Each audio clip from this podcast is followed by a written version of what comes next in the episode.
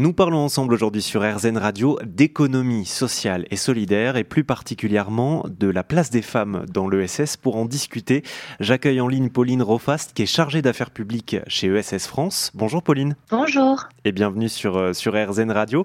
Alors je vous contacte pour faire un petit état des lieux hein, sur l'égalité femmes-hommes dans l'économie sociale et solidaire, parler aussi de la place des femmes dans, dans l'ESS. Mais avant, euh, pour les, les, gens qui nous rejoignent et qui ne savent pas euh, ce que c'est l'ESS très concrètement, si on devait le, résumer en, quelques phrases, l'économie sociale et solidaire, qu'est-ce que c'est au juste?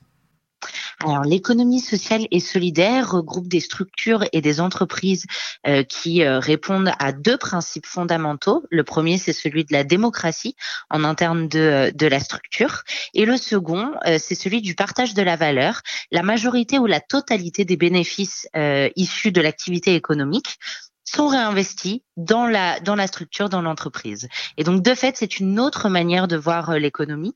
Et donc l'ESS euh, compose euh, est composé de structures telles que les associations, les fondations, les coopératives, les mutuelles, les sociétés commerciales de l'ESS. Alors oui, vous l'avez dit, hein, des mutuelles, des coopératives, des scopes, des entreprises d'insertion aussi. Est-ce qu'on a une idée de ce que représente l'économie sociale et solidaire dans dans l'économie plus globale française? Alors, l'économie sociale et solidaire, c'est un emploi sur sept dans le privé et un emploi sur dix dans le total de l'économie. C'est donc une partie très structurante de l'économie française. L'ESS est présente dans tous les secteurs d'activité. Alors, vous avez parlé des associations, des scopes, des, entreprises, hein, tout autant de structures qui composent l'économie sociale et solidaire. Et comme pour le reste de l'économie, eh bien, euh, euh, les personnes qui euh, composent ces instances sont des femmes et des hommes. Est-ce qu'on a une idée du ratio entre les femmes et les hommes dans le secteur de l'économie sociale et solidaire. Tout à fait. Alors l'ESS, c'est 2,6 millions d'emplois en France qui sont à 67% occupés par des femmes.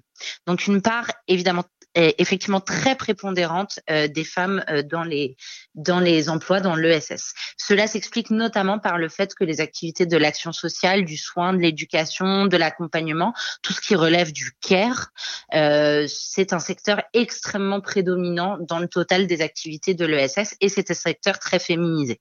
Est-ce qu'on sait si euh, les femmes euh, qui travaillent dans l'économie sociale et, solidaire euh, occupent plutôt des postes à responsabilité ou au contraire des postes qui ne sont pas à responsabilité?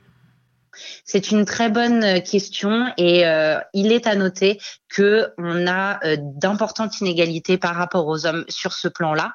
Euh, typiquement dans le SS, 20% des hommes font partie euh, de la catégorie des cadres et des professions intellectuelles supérieures, quand c'est le cas pour 13% euh, des femmes.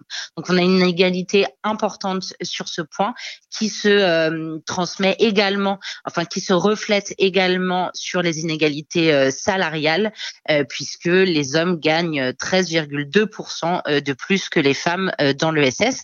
Et tout cela s'explique notamment parce que les activités que j'ai citées un peu plus tôt, les activités relevant notamment du care, donc euh, des métiers tels que aide à domicile, aide-soignante, enseignante, euh, agent de service hospitalier, eh bien, ce sont des métiers qui comptent beaucoup de temps partiel et les rémunérations sont plus faibles que la moyenne. Et si vous souhaitez en savoir plus sur la place des femmes dans l'économie sociale et solidaire ou sur l'ESS de façon générale, nous avons créé une page spéciale sur rzn.fr.